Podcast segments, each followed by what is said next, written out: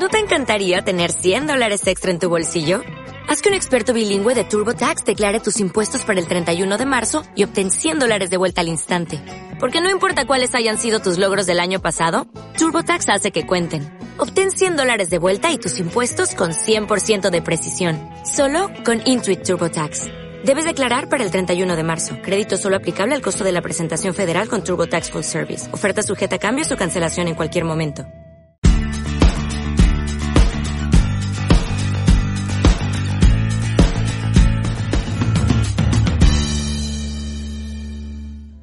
Buenos días. Buenas tardes para los que están en España, buenos días para los que nos ven de Latinoamérica. Bienvenidos a todos. Este es un nuevo webinar, Mirada 360. Son píldoras en donde tratamos de traer a la gente más relevante en estrategia y gestión de despachos de abogados. Hoy eh, charlaré con Alejandro Tobriño. Bienvenido, Alex. Muchas gracias. Bueno, eh, Alex es eh, alguien a quien conozco hace muchos años, tiene mucha marca personal eh, y no solamente él, sino también el despacho que hoy dirige. Es el socio director de Esija, una de las firmas más innovadoras del mercado español y reconocida como tal en 2016 por los premios de expansión, que por cierto ahora se abre una nueva edición. Eh, el despacho cuenta con un equipo de más de 100 profesionales. Tienen oficinas en Madrid, Barcelona, Santiago de Chile y Miami. Eh, están destacados y reconocidos por eh, directorios y rankings de prestigio como Chambers and Partners, Best Lawyers, Legal 500. Eh, está reconocida como mejor firma full service eh, especializada en tecnología, medios y telecomunicaciones del mercado español. Eh, Alex es profesor en la universidad y en algunas escuelas de negocio, como el Instituto de Empresa, la Universidad de Navarra, eh, la Carlos III, la Autónoma de Madrid, es director del programa Startup Lawyers del Instituto de Empresa eh, y dirigió muchos programas y ha sido reconocido como mejor profesor eh, en varias ocasiones. Bueno, fue galardonado también con el premio 40 Under 40. Eh, ¿Ya tienes más de 40? Eh, me quedan todavía unos cuantos. Todavía, bueno, sigue todavía, que podría repetir. Eh, de Iberian Lawyer, eh, fue elegido como abogado destacado en las áreas de práctica de Best Lawyer, eh, Legal Family, Chambers and Partners, y está seleccionado como mejor abogado de nuevas tecnologías en España por la publicación IT Law Expert. Eh, es un placer enorme estar hoy contigo, Alex, y vamos a, tratar de pasar revista por todos los temas de gestión y estrategia del despacho. Eh, este, algunos temas ya los hemos tratado en monográfico y ahora se trata de tener tu visión eh, general como el socio director de una firma innovadora.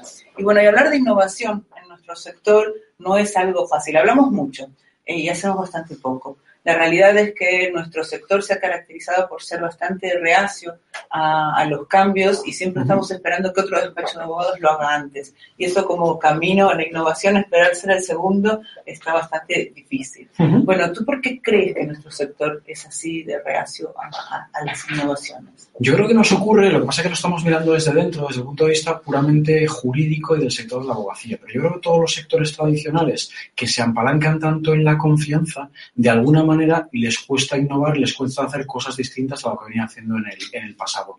Es cierto que en los últimos años yo creo que se está abriendo un poco ese, esa óptica y ese perfil y vemos cada vez más cómo hay iniciativas innovadoras en muchos ámbitos eh, y no solamente, yo creo que a veces se pone el foco mucho en la parte tecnológica y yo no soy sospechoso de no, de no, gustarme, eh, no gustarme eso, pero creo que se puede innovar en muchas facetas de un, de un despacho.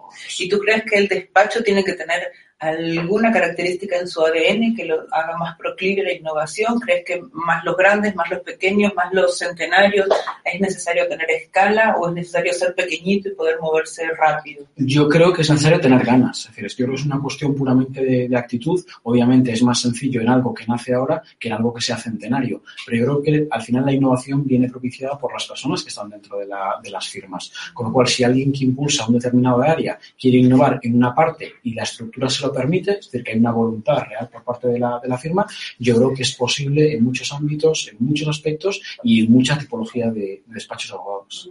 Bueno, hablar de, de, abogacía en marketing es hablar de producto jurídico, es algo ya eso es, es un, un, enfoque diferente. Estamos uh -huh. acostumbrados a eh, promocionar nuestros servicios diciendo marketing o procesal digo, perdona, mercantil o procesal o civil y no ir a un producto este, y diseñarlo. Cuando en realidad las cuatro P del marketing, de producto, precio, ubicación y promoción, a veces creemos que solamente es promoción, ¿no? Eh, tenemos que identificar muy bien los recursos que tenemos para ir hacia determinadas oportunidades que, ofrece el, mercado. ¿Cómo, ¿Cómo, lo hacéis vosotros? ¿Cómo identificar oportunidades que sean acorde a vuestros recursos? Yo creo que de alguna manera, de nuevo está, al final una firma de una firma de abogados, yo creo que se compone de una serie de elementos que son claves. Primero, eh, la información, es decir, todos los activos que se han ido generando históricamente en la, en la firma. Eh, un segundo, te refieres a conocimiento? A conocimiento, a conocimiento, efectivamente. Me refiero también a un segundo pilar que podría ser todo lo que tiene que ver con la, propia, los propios clientes, que te ayudan en muchas ocasiones a identificar nuevas oportunidades de negocio y ver qué, qué están haciendo en determinados sectores. Y luego, para mí absolutamente clave, el tercero de los pilares, que sería básicamente el de las personas. Y ahí yo creo que es un poco donde está el, el, foco, que cada uno sea capaz de, innovar dentro de o identificar dentro de su, de su sector, dentro de sus áreas de actividad, cómo se puede ser más eficiente, cómo se pueden hacer las cosas mejor o incluso cómo hacer algo que el mercado está demandando y en ocasiones no somos capaces de ofrecer. Uno, de los problemas que tenemos en nuestro sector es la impredictibilidad del trabajo. ¿no? Eh, eh, uno tiene una estructura determinada y es frecuente los picos en el trabajo. Yo, permíteme que, discrepe contigo en, eso. Eh, no creo que haya menos eh, capacidad de predicción que en otros negocios. No creo que un bar sepa por la mañana cuántas personas van a comer a mediodía en ese bar. Entonces yo creo que de alguna manera lo que tienes que hacer es dimensionar los equipos, y esto no es una tarea fácil, de manera que en ocasiones va a haber picos hacia arriba y en otras ocasiones hacia abajo. Yo creo que lo que se trata es tratar de prever en la medida de lo posible eh, cómo ir avanzando trabajo de cara, de cara a futuro y después, es decir, en esos picos más bajos, yo creo que es un momento fantástico, es un momento casi de reflexión donde uno se puede echar hacia atrás y ver qué quiere hacer en los próximos meses, semanas, eh, bueno, en, el tiempo más, más inmediato. Yo creo que además la estrategia de los despachos de abogados ha cambiado bastante en los últimos tiempos.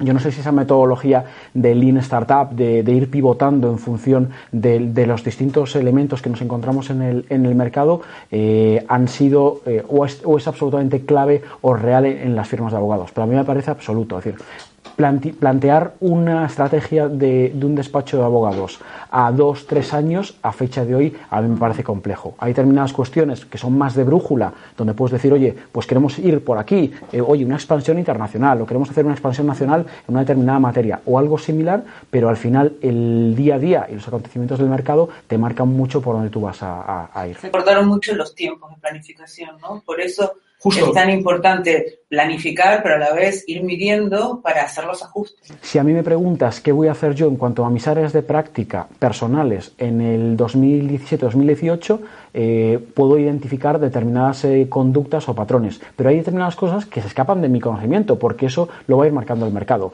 Si hace, por poner un ejemplo que puede ser ridículo, si hace 3-4 años nos dicen que vamos a estar trabajando con muchas empresas del sector de la economía colaborativa, hubiésemos preguntado qué es eso. Y te das cuenta cómo el mercado ha evolucionado de agentes tradicionales a nuevos agentes que compiten en ese mismo ámbito y ahí hay un montón de disciplinas donde hay que dar apoyo laboral, mercantil, eh, fiscal, puro tecnológico. Hay mucho, yo creo que hay mucho, mucho escenario donde hay que trabajar y esa planificación tiene que estar más en ese, creo, ese método de pivotación de ir adaptándote a las realidades del sector y del mercado. Bueno, eh, así como es difícil identificar oportunidades, también es difícil eh, eh, armar un equipo con la cultura del despacho. ¿No? Y, a veces acertar con el mejor candidato no pasa por el mejor promedio o tener muchos idiomas y másters. ¿Cómo, ¿Cómo hacéis vosotros el proceso de selección? Bueno, nosotros, por la propia filosofía de la firma, casi todos los socios del despacho y muchos, eh, muchos abogados de la, de la firma eh, damos clases en la, en la universidad y todo lo que tiene que ver con crecimiento orgánico para nosotros, no digo que sea sencillo, pero es relativamente fácil. Y me explico. Cuando tú estás, como tú decías antes, en una entrevista de trabajo delante de alguien durante 15, 20, 30 minutos, una hora, eh, haciendo un análisis, eh, tú puedes tratar de percibir determinados comportamientos, pero no vas a saber cómo va a actuar esa persona en el futuro. Cuando tú estás eh, en un módulo en tu empresa dando 10 sesiones, al final de 15 horas o de las que sean, cuando has visto cómo escribe, cómo redacta, cómo piensa, es un poco más sencillo encontrar a la persona que tú crees que se va a adaptar.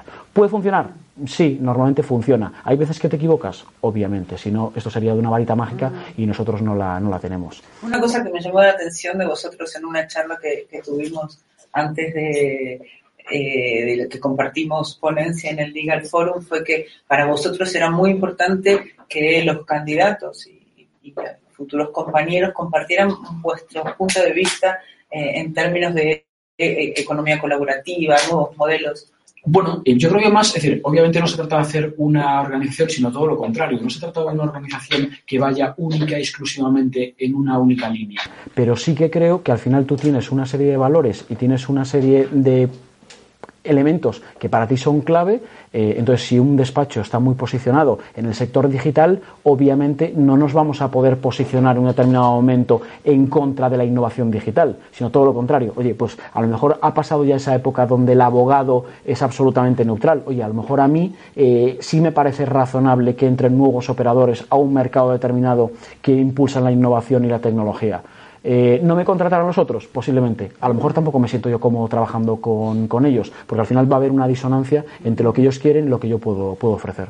Al final, compartir valores con los clientes es fundamental, ¿no? Porque tiene que ver con que, a menos que sea un trabajo muy puntual, compartimos mucho tiempo con los clientes y compartimos proyectos. No es una relación de amor, pero tú tienes que entender dónde está el camino y cuál es el objetivo que busca el cliente. Si tú no compartes, eh, no digo que tengas que suscribir cada uno de los planes estratégicos que, marca, pero al final eh, tú tienes que, creo que, defender eh, las cosas aquellas en las que en las que cree. Me parece difícil que un procesalista vaya a dar, bueno, una buena, un buen posicionamiento cuando radicalmente cree que hay algo que es injusto o que no se corresponde. E incluso a veces cuando la ley dice una cosa, pero tú estás convencido de que la razón casi moral va de otro lado, yo creo que tienes más argumentos y más pasión a la hora de volcarte en la defensa y en el, en el acompañamiento del cliente en ese camino. Y cuando tienes un candidato que es bueno, que lo has encontrado dando tus clases y inviertes en, formar, hay despachos que, que tienen miedo de formarlos, aunque inclusive destaquen también y sean reconocidos tanto por clientes como por el mercado, por temor a que se vayan. Nosotros lo que les decimos es eh, bueno, si no corres el riesgo de formarlos, hacerlos que destaquen y que luego quizás se vayan, corres el riesgo cierto de no formarlos, de que no destaquen y, se, se Completamente de acuerdo. Es decir, al final, al final tú... Obviamente tienes un riesgo y en, cuanto tienes eh, perfiles, nosotros hemos, hemos, apostado por, por ello, eh, perfiles que, que, puedan publicar, que puedan compartir su conocimiento, porque al final esa es un poco la vocación de la, de la firma. A nadie se le impone, pero sí se ponen esas plataformas para que la gente lo pueda, lo pueda hacer. ¿Eso hace que esas personas sean más atractivas de cara al mercado? Estoy absolutamente convencido, pero no se trata de, de cegar respecto a lo que hay fuera, se trata de atraer respecto a lo que tienes dentro. ¿Y cómo haces para no retener sino mantenerlos, mantener la motivación en un despacho en el que tiene mucha visibilidad y probablemente eh, estén buscándolos desde headhunters eh, y, firmas más grandes que tienen bien eso, no, eso no lo hacemos nosotros, eso lo hace el cliente, porque el cliente nos da retos intelectuales tan, tan ricos y nos da proyectos tan motivantes que al final cuando alguien está trabajando, eh, sin decir, sin identificar ningún nombre concreto, en un proyecto en el que le hubiese gustado estar eh, viéndolo desde fuera, esa no es, es la, posiblemente, obviamente hay otras muchas fórmulas eh, combinativas, eh, temas retributivos y otros, y otros elementos, pero ese es absolutamente clave,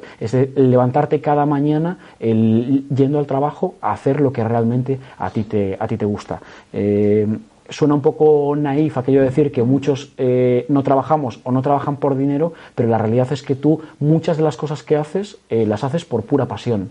Obviamente el trabajo es trabajo y tiene que tener una retribución, pero el componente pasional y de, y, de, y de, amor propio y de querencia por lo, que, por lo que tú haces, para mí es un, diferencial absoluto. Y en la fase de captación de talento, yo creo que es fundamental. Hay grandísimos perfiles eh, jurídicos que que después no funcionan en el plano de, los despachos de abogados, porque es un ecosistema pues, eh, atípico y bueno, tienes que conocer cuáles son las peculiaridades para tratar de, acertar.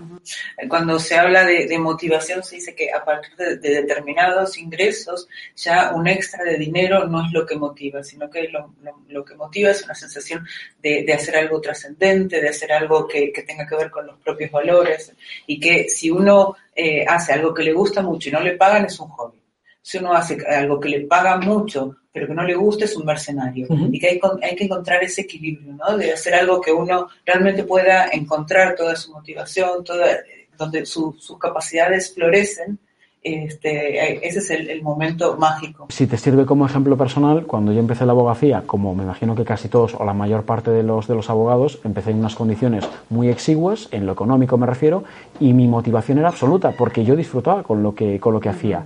Y de hecho, cuando he tomado determinadas decisiones de movimientos profesionales, lo he hecho eh, única y exclusivamente eh, por la motivación de trabajar en proyectos que realmente me fuesen a satisfacer y me fuesen a buscar, me fuesen a gustar y me permitiesen crecer como, profesional. Bueno, vamos a hablar ahora un poquito más de la marca personal, ¿no? Que eh, la verdad es que vemos mucha confusión en nuestro sector entre la marca personal realmente relevante para el cliente que quiere un, experto en lo suyo, alguien que, sepa mucho y el eh, que está todo el día tuiteando eh, jiji jaja en redes sociales, mucho selfie, eh, que eso genera un cloud alto pero creo que muy poquita credibilidad. Eh, al final de lo que se trata es de una propuesta de valor diferenciada y que tus posibles clientes te identifican como aquel al, al, que poder ir. ¿Cómo has hecho tú? Alguna vez dijiste yo que soy un abogado que vengo de Galicia y con este pelo y que me llamo Tauriño eh, ¿Cómo lo has hecho tú? ¿Qué, que es lo que, qué consejos le darías a la gente que está pensando en cómo hacer para, diferenciarse? Eh, no me siento con capacidad de dar consejo a, nadie, pero sí puedo contar lo que, lo que yo hago en el, día a día y es tratar de plasmar cosas que yo creo que aportan valor. Es decir, eh, cuando, tú, además tú lo has explicado muy bien, lo vemos mucho en el mundo del social media. Cuando tú ves determinados perfiles que publican contenido, hay perfiles que son interesantísimos que tienen muy pocos seguidores y uno se pregunta por qué, pero la realidad es que a mí me interesan y yo los sigo. Y luego hay otros que tienen muchísimos seguidores y sin embargo pueden no aportarte valor. No digo que siempre sean los casos, ¿eh? y además eh, hay en ocasiones donde te encuentras con profesionales fantásticos que comunican bien, que aportan valor y tienen un número enorme de, seguidores. Yo creo que esto no debe ser más tanto por una cuestión de, número de, followers, sino más una cuestión puramente de cuánto valor me aporta esta persona. Eh, si, y tienes que pensar también, creo, que en lo que tú aportas va a ser leído por otros. Y yo creo que a veces perdemos un poco el, foco en, eso. Eh, más allá de todos los chascarrillos que, podamos poner encima de la mesa, yo sé que cuando el fin de semana me voy a ver el fútbol, eh, cuando yo veo el fútbol, eh, no sé si hay clientes a los que les molesta que yo sea seguidor del Real Madrid, pero esto forma parte. Eh, bueno, eh, la falta de criterio en los demás no la, voy a, no la voy a enjuiciar aquí. No, pero lo que quiero decir con esto, de alguna manera, es que al final uno es uno mismo con sus circunstancias, eh, pero tienes que saber lo que va a suponer y lo que, lo que puede herir en, terceros. No sé, yo, sinceramente, muchas veces me, han preguntado o hemos discutido sobre estrategia. yo no tengo ningún tipo de estrategia, nada más que comunicar lo que creo que, que, puede aportar hacia, hacia el que esté leyendo. Bueno, pero la marca personal y la del despacho tienen que jugar eh, armónicamente porque conviven las dos y al final aunque eh, en, redes sociales los perfiles que tienen más valor son creo los, individuales de los despachos eh, es importante la coherencia ¿no? y que juntos sean plataformas en donde unas más focalizadas por la especialidad, que pueden ser grupos de práctica o abogados individuales, y por otro lado los valores del despacho convivan armónicamente. ¿Tú cómo lo ves? ¿Tienen alguna política en el despacho o se da naturalmente? Eh, yo creo que se da de manera natural y se propicia y se busca, en el sentido de que si tú eres un despacho que apuesta de manera constante por la innovación y por aportar una visión, digamos, moderna y disruptiva de, de las cosas, mm, poco sentido tiene si tú tienes un perfil que es absolutamente antagónico a esa postura. Es decir, hay algo que no casa. Eh, y tienes que buscar la fórmula de que eso haga. Hay gente que puede no compartir una determinada postura, pero permanece, digamos, en, eh, en una posición eh, más de, o incluso hay gente que ni siquiera puede llegar a compartir, digamos, la, la publicidad o el, la voz pública de otros compañeros. Yo creo que esto, al final, esto es un mundo democrático y no se trata de forzar a nadie. Yo creo que cada uno tiene que intentar hacer lo que mejor sabe de la mejor manera que sabe.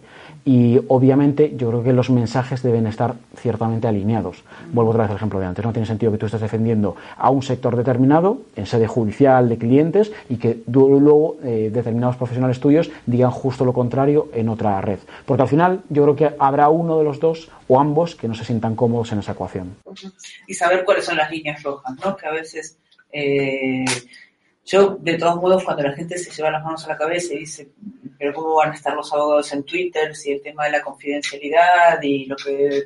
Es que es como cuando se van a comer y lo que hablan en, el restaurante o en el AVE yendo a Barcelona. Si un abogado que no sabe mantener la confidencialidad, en general, lo, lo, va a tener esos problemas mucho antes de meterse a Twitter. De hecho, yo creo que tiene bastante más peligro. Eh, una comida informal que, que, una publicación en Twitter. Normalmente yo creo que cualquiera eh, llega a la conclusión de que Twitter tiene una accesibilidad pública muy alta y sin embargo a veces tenemos la percepción de que estás en, un círculo más cerrado y se, eh, se, existe una confidencia que luego puede salir de, de ahí. Obviamente la confidencialidad del, del, abogado es un elemento absolutamente clave en, digamos, en, en la prestación de, de su servicio, pero hay muchas maneras de comunicar eh, sin identificar ni el qué ni el cómo. Bueno, tú eres muy prolífico en contenido, te escribes en blog, escribes en El Mundo, ¿verdad? Bueno, eh, he, sido, he sido más de lo que soy. Y al final un poco también, eh, no porque no crea en ello, sino porque al final, pues... Eh, también he dedicado ciertas horas de mi vida a dormir. Pero más allá de, más allá de eso, sí creo que constantemente en la, en la generación de contenido. Mira, además hay un, un, ejemplo que va a sonar autopromocional, pero viene al hilo de lo que tú estás comentando. Acabamos de lanzar ahora el primer memento de Derecho a Nuevas Tecnologías.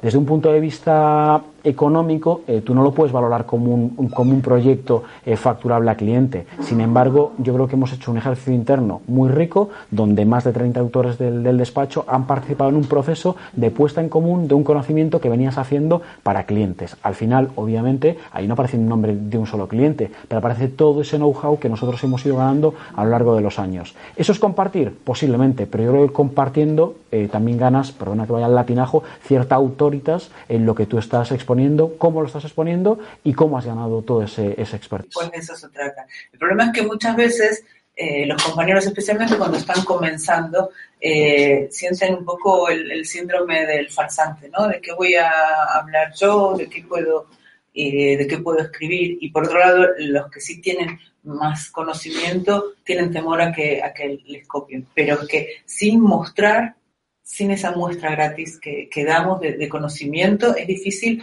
que nos identifiquen como expertos. Esto es la vida real, quiero decir. Al final, eh, no es la primera ocasión que nos encontramos con un abogado del despacho que se encuentra con críticas acérrimas justificadas o injustificadas respecto a una publicación. Y al final Mm, casi es pon un troll en tu vida porque eso también significa que de alguna manera estás caminando y estás haciendo cosas. Obviamente el rigor jurídico, la profesionalidad están ahí, pero eh, querer agradar a todo el mundo eh, a título particular en la vida y profesional, yo creo que eso no cabe. Y además que te recuerda un poco, te recuerda un poco. Si estás siempre pensando en no molestar a nadie, eh, vas a tener poco impacto. Lo importante es decirlo eh, y recuerdo ahora a, un amigo común que eh, es un crack de la abogacía y es un catedrático, este, y, me, dice el otro día, pues, pero esa que se pelea con todo el mundo en Twitter, y le digo, pero ¿y tú que te peleas peor? Tú eres el peor, seguro que ya sabes de quién hablo. Y me dice, sí, sí, pero yo sé más.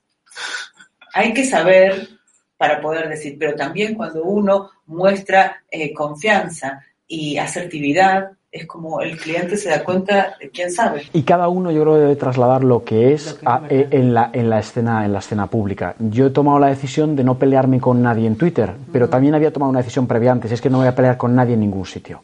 Entonces, el que se pelea en la calle acabará peleándose en Twitter porque la, es la naturaleza profesionalmente que le guía hacia ello y el que no disfrute del, del enfrentamiento o crea que, que, a lo mejor aporta más en otro ámbito que en, que en ese, eh, posiblemente se retire hacia un lado porque esa no sea su, su batalla. Bueno, tú ahora eres abogado, eres profesor eh, y además eres el socio director. ¿Cuáles son las tareas de los socios? ¿Cómo, cómo eh, conjugas la, la, relación con los clientes, llevar clientes, llevar eh, equipos de trabajo, llevar proyectos, uh -huh. las horas facturables? Con las horas no facturables de gestión? Bueno, eh, si, si, fuésemos capaces de sincronizar ahora una imagen donde aparezca, no lo digo en mi caso, digo casi en cualquiera que tenga ciertos roles eh, dispares, eh, de un malabarista mm, lanzando ciertas bolas en, en el aire, a veces yo creo que es, es, eso. Yo que es buscar un equilibrio y además a uno creo que le, le ayuda, ahora te pongo ejemplos de alguna conversación, pero creo que ayuda mucho a, a la hora de enfocar y de ser bueno en, en, tu trabajo. Eh, muchas veces me, he encontrado con decir, oye, pero ¿por qué das clases con todo el trabajo que tienes? Bueno, es que las clases me ayudan, primero, a no perder eh, la óptica de ninguna de las cosas respecto a las que quiero hablar. Eh, estar constantemente actualizado. Segundo, me, exigen eh, trabajar la capacidad de comunicación, me exigen ser didáctico en lo que tú ya sabes. Yo me he encontrado con profesionales absolutamente brillantes eh, que son capaces de hacer un análisis jurídico de primer nivel y sin embargo son incapaces de contártelo. Entonces yo creo que eso ayuda a esa, a esa parte. Eh, no olvidemos que todo gira alrededor de los clientes, porque al final son los que sustentan eh, en mucha parte, lo decíamos al principio, eh, el, despacho y es la facturación y el motor del, despacho. Y luego hay un elemento añadido que a mí me parece muy divertido, sé que no todo el mundo lo puede, puede no interpretarlo de esa, de esa misma manera, que es la parte de gestión. Es decir, al final cuando tú participas del proceso estratégico, del proceso de gestión, de alguna manera entiendes el porqué de las cosas. Cuando tú tienes eh, en una pintura, tú solamente ves una parte, habrá determinadas cosas con las que eh, comulgues y otras que no. Cuando tú tienes toda la pintura, a veces es más sencillo poder entender determinadas cosas. Y obviamente se suma responsabilidad. Yo nunca he rehuido de ella, todo lo contrario, me siento cómodo en el, en el papel y, nada, el tiempo dirá si el trabajo está, está bien hecho o está mal, mal hecho. Como reto es absolutamente apasionante. ¿Y cómo es la estructura de gestión de ¿A qué te refieres con estructura de gestión? Eh, ¿Tienes una directora de marketing? Ah, bueno, claro. Nosotros, la parte profesional de la gestión. Nosotros eh, hay un elemento que, es decir, yo he empezado con el trabajo eh, con el trabajo sucio ya hecho en el sentido que yo he entrado en una empresa de servicios jurídicos. Esto no es un proceso de reconversión de un artesano jurídico que ahora quiere ser una empresa. el equipo de, trabajo de, de tiene una parte importante de profesionales jurídicos como tal, tiene profesionales, digamos, no jurídicos, tecnológicos que ayudan en la prestación de servicio al cliente, pero luego existe una parte importante también de back office donde ahí puedes identificar a equipo de eh, comunicación y marca equipo de administración, equipo de recursos humanos, equipo, equipo de, de recepción, de personal assistance no somos una firma sobrecargada de, staff, sino creo además que tenemos un ratio muy bajo en ese, en ese sentido, pero hay mucha parte del trabajo eh, que viene dada. Yo no tengo que estar eh, emitiendo las facturas y revisando eh, o persiguiendo los cobros. Tienes un equipo de administración que lo hace y es muy agradable encontrarte el día 2, 3, 4 o 5 del mes donde tú tienes un reporting de cuál ha sido la facturación del mes, cuál es el, el, ratio de cobro, qué clientes con cierta morosidad existen, eh, cuáles han sido los nuevos temas de trabajo, eh, qué nuevos clientes han entrado, qué propuestas de servicio están vivas. Al final es una fotografía de la compañía que otros te ayudan a tener para que todo camine de la es justamente eso. Y obviamente, pues eh, digamos, tenemos una suerte de órganos colegiados donde al final las decisiones no son, eh, no se imponen sobre la base de una dictadura que no tendría ningún sentido, sino que hay eh, un cierto consenso para las decisiones de más, de más calado. Oye, pues vamos a abrir, estamos ahora en pleno proceso de expansión y de crecimiento.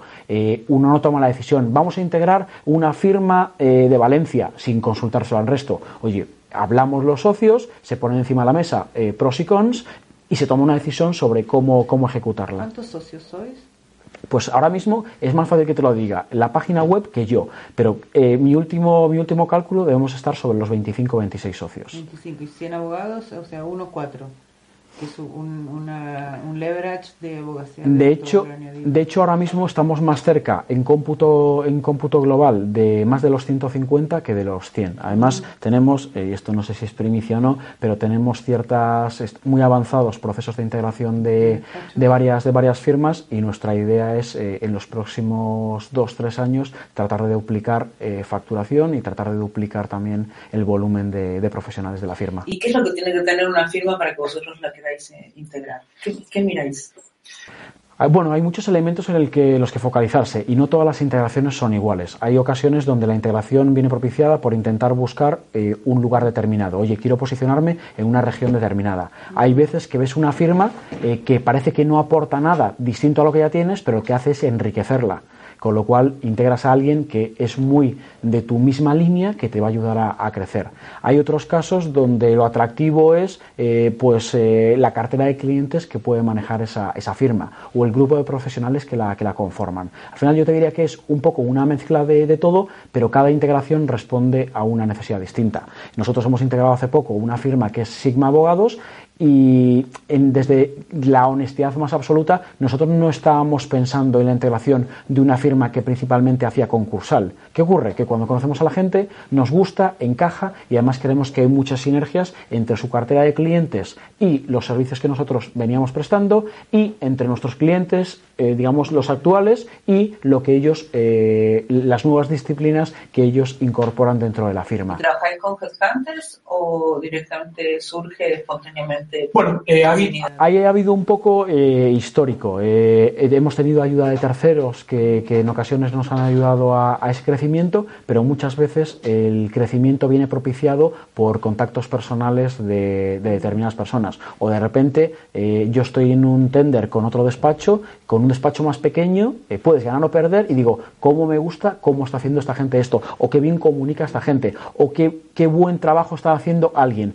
Y es cuando, hablo aquí título particular, pero sería casi un plural majestático en el sentido de que cualquiera que identifique talento eh, es bienvenido dentro de la bienvenido dentro de la firma. Me hiciste acordar eh, ahí eh, cuando se hacen las entrevistas de Chambers and Partners, una vez un analista preguntó a quién te traerías a tu equipo para hablar de la competencia, ¿no? Y esa es una buena esa es la pregunta que siempre eh, nos hacemos o que siempre eh, solemos hacer cuando hacemos las, las valoraciones de los, de los abogados. Nosotros trabajamos en un sistema de pool, de manera que no hay departamentos estancos, sino que todos los, eh, digamos, socios y asociados, todos los asociados comparten la posibilidad de trabajar con cualquiera que traiga un cliente. Normalmente los, los socios, y en esa, en esa línea de, actividad te, das mucho, te das cuenta que los propios abogados, los propios asociados de la firma, identifican el talento entre sus compañeros. Tú le dices, oye, si tú montas un despacho mañana, ¿a quién te llevarías? Y es raro cuando no es una reiteración de las mismas respuestas, porque al final, el que está todo el día codo con codo, yo me puedo llevar muy bien contigo, pero si sé que no eres muy buena abogada, quedaré contigo después del trabajo. Pero para el trabajo me voy a llevar a aquel que no es amable, no es, no es, no es simpático, pero es muy bueno. Entonces tratamos de alguna manera de propiciar eh, que entre todos lleguemos a la conclusión de cuáles son eh, y cómo corregir cuando se detectan determinadas eh, deficiencias que no funcionan dentro de la, de la firma. Bueno, nuestra audiencia es muchas veces de despachos pequeñitos, abogados que, como tú decías, de abogacía artesanal y que están interesados por mejorar su gestión. ¿Tú qué le recomendarías? ¿Por dónde empezar? Si es un despacho de 10 abogados. Pero ese no es mi trabajo, ese es el tuyo. Eh, yo, yo... yo ya les digo que lo primero es contratar una agencia de marketing. No, yo Pero que, ¿por dónde, eh, qué, qué, parte te parece que para los abogados es, más complicada? Eh, ahora que no tenemos formación en la facultad, no nos enseñaron gestión de despachos? ¿Qué profesionalizaría? La, formación que nosotros recibimos en el momento que uno sale de la, de la facultad es, eh, quitando, digamos, dobles titulaciones y similar, es puramente jurídico, con lo cual eh, yo, a veces, yo a veces sí hecho en falta, eh, en, digamos, en el rol que tengo asignado a fecha de hoy, digo, oye, ¿cómo me gustaría poder entender determinadas, determinadas cosas que a veces necesitas determinada ayuda? en una firma como la, como la nuestra es más sencillo, pero yo creo que es decir, yo creo que uno debe invertir tiempo donde aporta valor. Nos ha pasado, por ejemplo, en, integraciones de firmas más pequeñas que forman parte ya del ecosistema del despacho. Y donde tú te das cuenta que el socio eh, es un poco casi eh, a modo de hombre renacentista, eh, porque lo que hace es de manera permanente cosas en donde no aporta valor. ¿Dónde aporta el valor? Posiblemente en los dictámenes jurídicos, en la captación de clientes, en la llevanza del cliente. Y a veces porque no le queda otro remedio, se enfanga en cuestiones donde hay cero valor añadido. Eh, tema de gestiones, tema de eh, emisión de facturación y persecución de la, de la facturación, eh, en, tema de recursos humanos. Yo creo que al final, y no es fácil en una firma pequeña, tienes que, yo creo que tienes que hacer una reflexión contigo mismo de cuáles son los puntos débiles que tú tienes dentro de tu compañía, dónde puedes aportar más y tratar de corregirlo. Suena muy fácil en el plano, digamos, teórico, luego llevarlo a, la práctica es complicado. También te digo que es más fácil, creo que es más fácil cambiar cuando eres muy pequeño que cuando eres muy grande, porque hay determinadas, digamos, eh, inercias en culturas grandes que son difíciles de que son difíciles de cambiar. Sí. Bueno, hablando de grandes y pequeños, estamos viviendo una revolución en el sector, ¿no? Con la tormenta perfecta entre que los clientes quieren más por menos, la tecnología lo permite y cada vez se va desregulando más eh, el sector y propiciando que, que aparezcan las llamados modelos del New Law, como Action, Review Law, eh, Lawyers on Demand y demás. Eh, ¿Tú crees que nuestro sector está preparado para, para esa revolución? Mejor todavía, los clientes ya están preparados para esa revolución, con lo cual da igual que lo que nosotros les ofertemos, porque van a ser ellos los que elijan a quién les va a prestar ese servicio. Has puesto algunos, eh, algunos ejemplos, a mí me gusta bastante a modo de referencia, por ejemplo, el vídeo promocional de, de Axiom, eh, a mí me parece algo fantástico, porque al final ponen la voz en los clientes, y los clientes dicen, es una estructura atípica, con un funcionamiento atípico, pero a mí me da cobertura. Y quien te está hablando, te está hablando el General Counsel eh, de, una gran, de una gran multinacional que ha puesto su, su, su confianza en un sistema, eh, en, una, en, una, estructura alternativa de, de, despachos. ¿Quién crees que se va a llevar el gato al agua? ¿Los pequeños, los grandes? Bueno, yo es que creo que esto no va en una cuestión de, de, tamaño, yo creo que esto es una cuestión de pericia, del que sea capaz de hacer las cosas bien, eh, que parece como muy, casi muy, muy muy previsible, eh, serán los que me imagino que les irá mejor en el, en el futuro. Bueno, ya eh, vemos despachos grandes que están metiéndose en temas de, inteligencia artificial y, y, de modelos en donde la tecnología aparece para reemplazar aquellas tareas repetitivas o automatizables, pero inclusive con tecnología eh, de, que aprende con, con el humano, empiezan a reemplazar. Y, vemos a despachos grandes. Hace unos años, yo en una conferencia oí que alguien decía eh, que, los despachos grandes abracen estas, estas novedades, eh, lo celebren con alegría, es como pensar que el pavo iba a celebrar la, Navidad. Pero eh, lo vemos que, que los grandes tienen más músculo también. Yo creo que además eh, da igual, insisto otra vez en, eso, eh, yo creo que da igual el tamaño de la firma, al final es una cuestión de hacia dónde quiere caminar uno y a, qué está dispuesto a, renunciar. Si uno en su percepción entiende que la abogacía tiene que ser de un abogado que escriba a mano y que tenga alguien que haga ese trabajo de, typing y de delivery al, al cliente, ese modelo será el suyo. Eh, yo no creo en él, la firma en la que yo trabajo no, cree en ese, en ese modelo. Entre eso y que el robot sustituya al, abogado, eh, yo creo que hay un trecho bastante largo. Pero igual que yo creo que es absolutamente eh, poco razonable pensar que a mí me gustaría estar viendo ahora los volúmenes de jurisprudencia en papel, creo que es bastante más sencillo a través de un comando buscar los términos que tú quieres y que las sentencias relevantes vengan a ti. Es más, si me pudiese quitar de encima ese trabajo y lo hiciese una máquina, eh, yo estaría encantado de que fuese así. ¿Eso va a hacer que haya menos abogados? No, yo creo que va a hacer lo que decíamos antes, que el abogado aporte valor donde lo pueda aportar. Eh, no creo que ningún cliente esté muy contento en tenerme a mí buscando jurisprudencia. Eh, pues seguramente porque no la busque muy bien, pero seguramente porque, porque, el, porque el rey Tora no le va a salir a cuenta. Si de alguna manera yo fuese capaz de tener eh, un software, llámale inteligencia artificial, lo, que tú quieras llamarlo, que automatice el proceso y que nos haga más ágiles, eso yo creo que es absolutamente fantástico. Estuve hace poquito hablando con la gente de, IBM sobre Watson.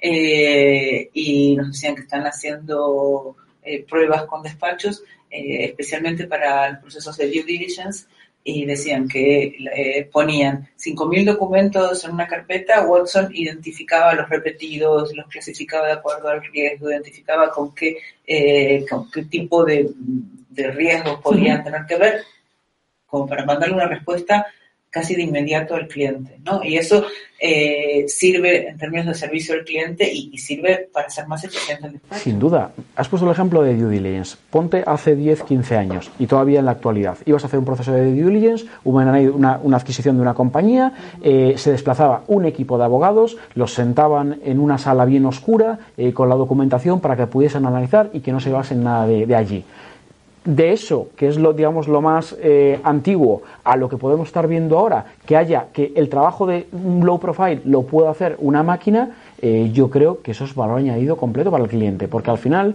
vamos a estar más en, ese high-end y no estar eh, perdiendo tiempo y esfuerzos en algo que no aporta. ilusión, ¿no? Porque los, chicos jóvenes que entran a un despacho pensando que van a aprender y están este, machacando papel, haciendo due diligence, es, algo que, quema también, ¿no? Entonces que puedan hacer aquellas eh, tareas que realmente impliquen un desafío intelectual y no tareas repetitivas. Bueno, vamos a pasar a las preguntas, que ya estamos, vamos bien de hora, tenemos 20 minutos para las preguntas. Y, y si terminamos antes, pues muchísimo mejor. A ver, nos dice Fernando Sosa, que es un compañero de Uruguay. Alejandro, ¿cuál debería ser el límite de involucramiento en la agenda del cliente y cómo acercar la cultura del despacho a la necesidad comercial del cliente. ¿Hasta dónde llega el concepto del abogado 2.0 o business guide? Bueno, la pregunta es complicada eh, y además creo que no sé responderla. Lo que, lo que creo que el cliente apoya eh, o que el cliente celebra es que uno sea capaz eh, de ponerse en sus zapatos. Es decir, de alguna manera que te, que te mimetices con cuáles son sus necesidades y que, y que sienta que realmente te importa lo que estás haciendo y que, el compromiso y la proactividad. Eh, si un cliente me lanza una consulta y yo se la devuelvo en un tiempo razonable, eh, de una manera adecuada, eh, va a decir, es un buen abogado. Si yo identifico que ha habido, por ejemplo, un competidor de ese cliente que ha tenido eh, una determinada problemática y yo soy capaz de decirle, oye, ojo, mira lo que está pasando en tu sector, ahí va a ver que tiene no un buen abogado, sino que tiene un legal partner. Es decir, tiene alguien que le va a acompañar, yo no sé si eso es 2.0 o si tenemos que dar algún tipo de, de, numeral, pero para mí eh, sí es fundamental el, estar al lado de, quien, de, quien, de quien al final eh, va a ser tu, estás en tu cliente. Se trata de una pirámide de confianza y en la base está revísame este contrato, ¿no? Ser un técnico. Uno puede ser un muy buen técnico, pero es, lo más fungible. Es probable que cuando venga alguien que le ofrezca el mismo servicio más barato, se vaya con él. Y, vamos subiendo en la escala hasta llegar el momento en el cual estamos involucrados con él, conocemos su estrategia, conocemos los operadores de su sector, sabemos cuáles son los retos de su sector y en lugar de decirnos, quiero hacer esta operación, nos va a decir, necesito desinvertir, tú me conoces, dime qué es lo que puedo hacer y qué es lo que me conviene. De hecho, hay eh, líderes de, nuestro, de nuestro sector, recuerdo ahora a Rodrigo Uría, quien era conocido por eh, hacer eh, ser el factotum de fusiones de, grandes entidades financieras.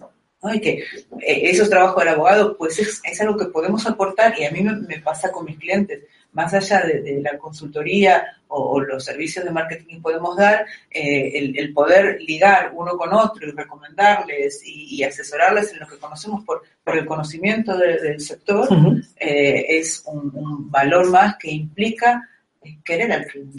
Sí, hay una parte de como de conciliere. Que es muy propia, es histórico del, del cliente, donde, donde el cliente pregunta al abogado qué hacer en un determinado momento. Pero no ya desde un punto de vista jurídico, sino desde un punto de vista puramente de, de, negocio. El otro día me tomaba un café con, precisamente con un cliente y me dice, oye, ¿qué hago? ¿Vendo o no vendo? Digo, yo no voy a poder tomar la decisión por ti. Si me preguntas qué haría yo, con este panorama, oye, pues tienes estas opciones. Es como, como tú puedes decir, oye, o sí, o lo veo, o no lo acabo de ver, por los motivos. Pero eso no es una, digamos, es más una cuestión de que el abogado se convierte en alguien de confianza y con criterio. Por, efectivamente, lo que venimos diciendo todo, todo, este, todo este tiempo. Bueno, nos pregunta eh, Javier. La falta de innovación general de una firma de abogados no obedece a una falta real de inversión en el negocio al estar basados en un modelo prioritario de reparto de beneficios para los socios en lugar de reinvertir en la estrategia. Tiene que ver con el partnership. Hay parte de innovación que está vinculado a la inversión. Eh, pero hay mucha parte de innovación que no hemos puesto quizás ejemplos concretos y a lo mejor es el momento de, a raíz de esta pregunta de lanzarlo. Hay muchos proyectos innovadores que requieren que no requieren ningún tipo de coste. Eh, se puede innovar eh, en la gestión de los recursos humanos, se puede innovar en eh, los sistemas retributivos, se puede innovar en la manera de gestión de los equipos de trabajo, se puede innovar en la manera de captación de clientes, se puede innovar en la introducción de tecnología y eso sí lleva un coste.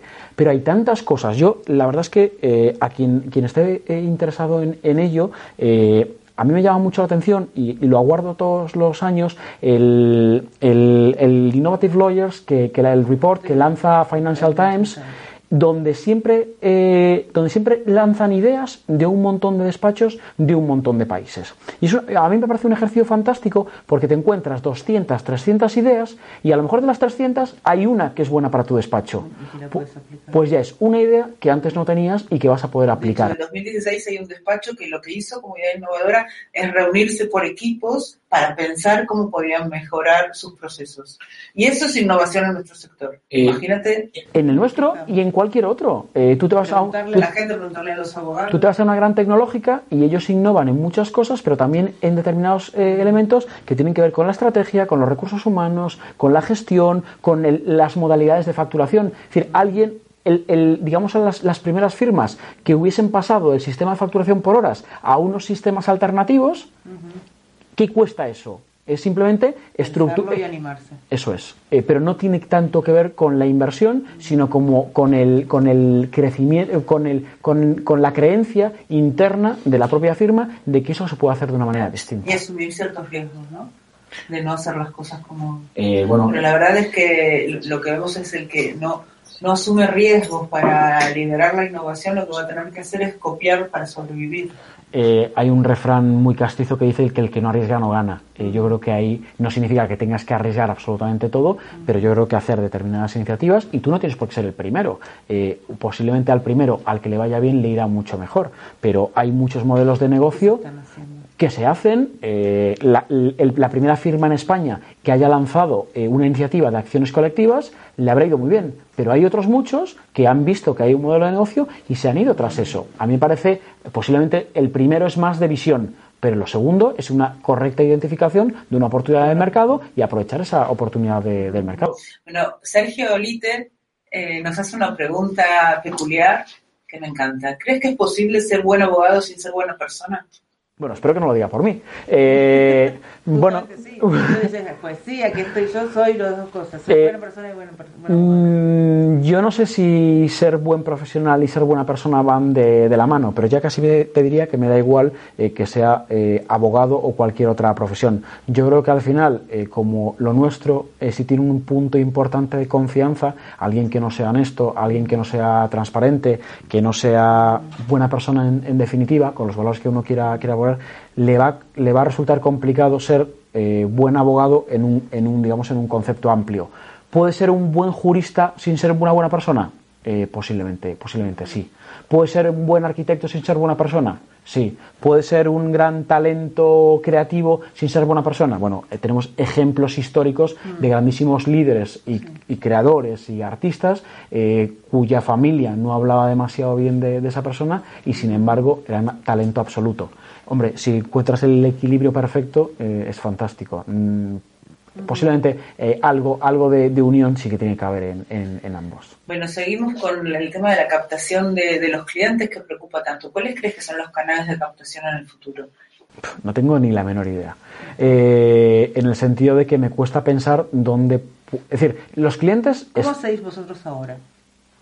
Lo que podemos. es decir, ¿Cuál es la estrategia de captación de clientes? Tienes muchísimas fórmulas y cada uno, porque al final esto es una cuestión de obviamente encauzarlo dentro de una estrategia de una, de una firma, pero cada uno capta clientes de la manera que puede. Hay gente que es muy buena, por ejemplo, impartiendo clases o conferencias y de ahí eh, trae muchos clientes que atraídos por lo bien que lo hacen eh, son capaces, pues eso, de traer facturación y traer nuevos clientes al despacho. Hay otros que escriben de manera fantástica, hay otros que son eh, muy buenos en el, en el cara a cara con el cliente y eso hace que el boca a oreja funcione y su captación de clientes vaya por esa línea. Luego, obviamente, esto lo digo más a título particular eh, pero sin embargo hay una estrategia más colectiva que va todo lo que tiene que ver con el posicionamiento eh, de la marca como tal. Eh, hay muchos clientes que vienen al despacho porque trabaja un determinado de los socios, porque le siguen a él y porque quieren trabajar con esa persona, pero hay muchos clientes que quieren trabajar con la marca porque se sienten cómodos con una marca que transmite unos valores como el que como nosotros tenemos. Y de hecho, me gustaría que fuesen muchísimos más, pero muchos clientes llaman por teléfono, grandes multinacionales o envían un correo electrónico general a, nuestro info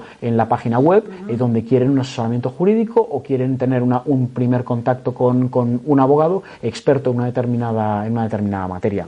Yo creo que eh, si la pregunta que puede ir por ahí va de si esto va de digital o de, o de analógico, eh, yo digo que tienen que ir de la mano. Y que eso no hay diferencia, ¿no?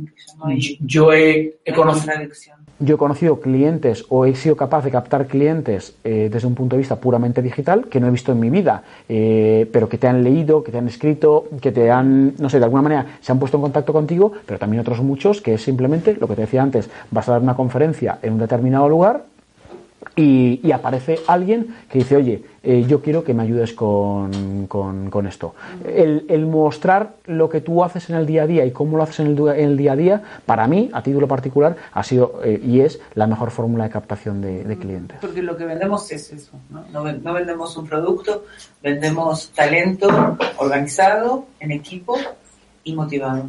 Y eso se ve en acción. Ves conocimiento del sector, eh, identificas la capacidad resolutiva de las personas. Eh, hay gente que es muy buena en una exposición continua, pero en el momento que hay interrupciones sobre cuestiones específicas, el salir del rail no se sienten cómodos. Insisto, cada uno, eh, yo creo que debe tener, eh, conocer cuáles son sus eh, puntos fuertes y cuáles son los débiles, y en relación con los fuertes, potenciarlos para poder hacerlos cada vez más, más, más, más robustos. Oscar Rincón nos pregunta cómo se llama el sistema de, de IBM, se llama Watson con W. Eh, Francisco Antonio Domínguez Díaz nos dice, ¿qué diferencias observas entre la evolución de las fintech en comparación con las legal tech? Bueno, al final son Sí, eh, bueno, y de hecho eh, nos hemos quedado con el fintech, con el legal tech, pero luego tenemos muchos otros ecosistemas. El otro día, por ejemplo, estaba con un cliente que hace agrotech. Es decir, al final no es más que la implantación de la tecnología en un sector determinado.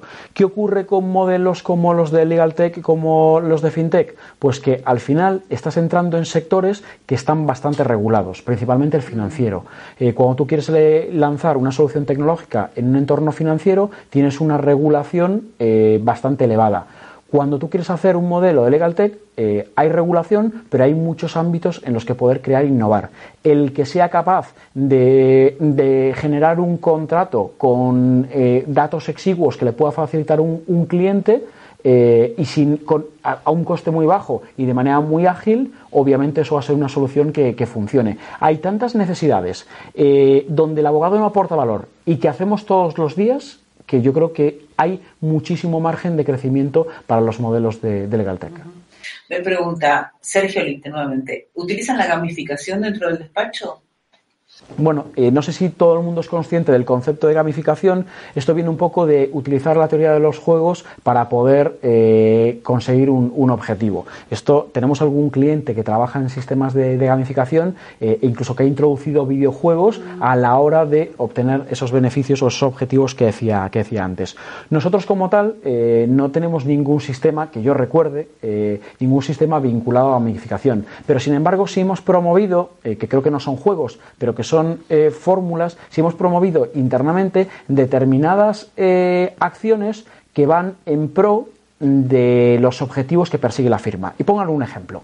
Estas navidades eh, hemos hecho, como todas las empresas, como todos los despachos, y en esto no hemos innovado, nuestra cena de Navidad, ¿vale? Y hemos tomado la decisión de que nos gustaría premiar a determinadas personas porque habían hecho un trabajo muy bueno. Pero podría ser injusto que al final los socios, los de siempre, van a tomar una decisión sobre quién tiene que ser premiado. Entonces nos pareció que podría ser bueno que esa decisión la tomasen los propios compañeros. ¿Respecto de quién? ¿Y, respecto a qué? Oye, pues dijimos, ¿por qué no compramos dispositivos tecnológicos, eh, distintas, distintos gadgets, que al final nuestro abogado, digamos que lo recibe bien, porque es el típico, el típico perfil que, que hace eso, y lo que tratamos es de fomentar valores que para nosotros son fundamentales. Por ejemplo, el compañerismo. Oye, ¿quién es el mejor compañero? Cuando lo votan tus compañeros y hay un alto consenso, ya sabes que ese es el camino que tú tienes que seguir porque es uno de los valores que propicia el despacho. ¿Quién es el, compañero que ha escrito el artículo con más redifusión eh, durante 2016? Oye, ¿ha sido una compañera que ha escrito sobre no sé qué? Fenomenal. Pues esa compañera tiene el reconocimiento por parte del resto porque van alineados con la, con la firma. Eh, ¿Quién ha sido el mejor alumno en prácticas? Y cuando todos votan al mismo, dices, oye, a lo mejor este chico es muy bueno. Y este chico es muy bueno precisamente por, por eso, porque sus compañeros mismos son capaces de identificar que esa persona ayuda, tiene talento, trabaja. Bueno. Mucho por hacer, mucho por hacer. Eh, Alejandra Figueiras nos pregunta, ¿usáis herramientas de data science en el despacho internamente para clientes? Nosotros a fecha de hoy... Eh, me gustaría decir, porque todavía no, no, no existe, no tenemos, eh, digamos, ninguna tecnología que nos ayude en la, la, predictibilidad más absoluta. Pero sí tenemos cosas que creo que son bastante necesarias y otras que son innovadoras. Cosas que son necesarias y que nosotros tenemos. Por ejemplo, un sistema de CRM, que yo creo que es fundamental para cualquier tipo de organización, eh, pequeña, mediana o grande. Eh, sistema de gestión de control de horas. Eh, todos los abogados de la firma tenemos la obligación, sé que no es... ¿Pero no facturáis por horas o sí? No, pero yo tengo que saber cuál es la rentabilidad que tiene cada cliente. Y a mí no hay mejor... Y sí facturamos por horas en ocasiones. Y a mí me resulta fundamental cuando yo me siento con un cliente a final de año decir, mira esta iguala, no es que yo crea que trabaje mucho, es que esto dice que yo trabajo mucho. Eh, hay muchas, insisto, muchas herramientas que son, eh, digamos, que aportan poco valor, pero que son fundamentales para eh, un sistema de gestión de, despacho. Un gestor documental. Esto de eh, yo, entro en, yo entro en el despacho y tengo que hacer un contrato de encargo de desarrollo de software y pregunto a ver quién ha hecho uno, es que eso es eh, la, anti, la antieficiencia. deberías tener un sistema que permita indexar todos los contenidos que tú has generado. Y luego nosotros hemos trabajado bastante en los últimos tiempos en, los, en aquellos en aquellos ámbitos en los que creemos que somos buenos y en los que tenemos muchos clientes, en, aportar, que era lo que decía al principio, predictibilidad. Cuando viene un cliente al despacho, eh, y por ejemplo, eh, puedo contar esto porque ya es algo que esté funcionando dentro, de, dentro de, clientes, nos preguntan, ¿y en este caso, ante, por ejemplo, la Agencia Española de Protección de Datos, ¿me van a sancionar o no? Y si me sancionan, ¿cuánto? Normalmente la respuesta del abogado solía ser bastante eh, poco, era más, más intuitiva que precisa. Nosotros hemos llegado a la, a, la, a la, posibilidad de decir, creemos que vas a ganar o que vas a perder, creemos que te van a sancionar y creemos que la sanción va a ser de entre 30 y 50 mil euros. ¿Por qué?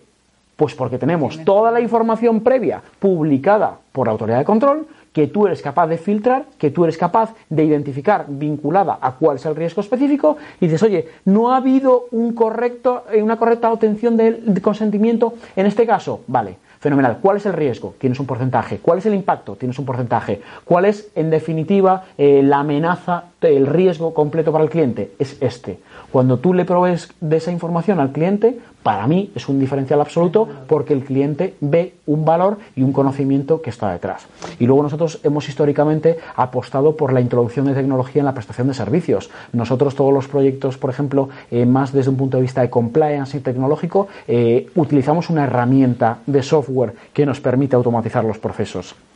Toda la información se carga directamente de esa manera, eh, eh, toda esa información se va filtrando y se reutiliza en función de los distintos proyectos, se obtienen determinadas métricas, eso es algo que al final en un scorecard el cliente ve, observa y le permite eh, medir y monitorizar cuáles son los resultados. Bien, bueno, tenemos algunas preguntas más, pero nos estamos yendo de tiempo, así que te agradezco mucho que hayas venido. Me parece que es un ejemplo de un abogado diferente, no tiene corbata, tiene el pelo largo, a veces dice no sé, este, y eso le da muchísima más credibilidad a todo lo que nos cuenta porque sabe de lo que habla. Yo os agradezco muchísimo la, invitación, la verdad es que me he sentido súper cómodo en la, en la charla y ojalá eh, se vayan quitando esos no sé por respuestas concretas que al final es también un poco lo que quiere escuchar la gente. Todo, no, yo creo que cuando uno dice no sé, eh, reafirma es como cuando uno deriva a un cliente de lo que no es especialista. Sí, pero cuando... Reafirma lo que sí eres experto. Eso puede ser, pero cuando a un cliente le dices no sé, eh, no, se factura. No se factura, eso no se factura. Eso es. No todo se factura. A veces eh, el futuro está en las horas no facturables, como las que haces cuando eres socio director. Eso es tu frase lapidaria de cierre. Muchísimas gracias. Muchas gracias. Muchas gracias a todos. Eh, no tenemos todavía programada el próximo webinar, que va a ser eh, también entre el 20 y el 30 de abril. Tenemos una persona, pero dependemos eh, de unos compromisos, pero manténgase al loro mirando y atentos a, lo que enviamos por redes sociales y por el newsletter. Muchísimas gracias, muchas gracias al equipo, este, parece que todo salió muy bien y nos vemos pronto. Gracias.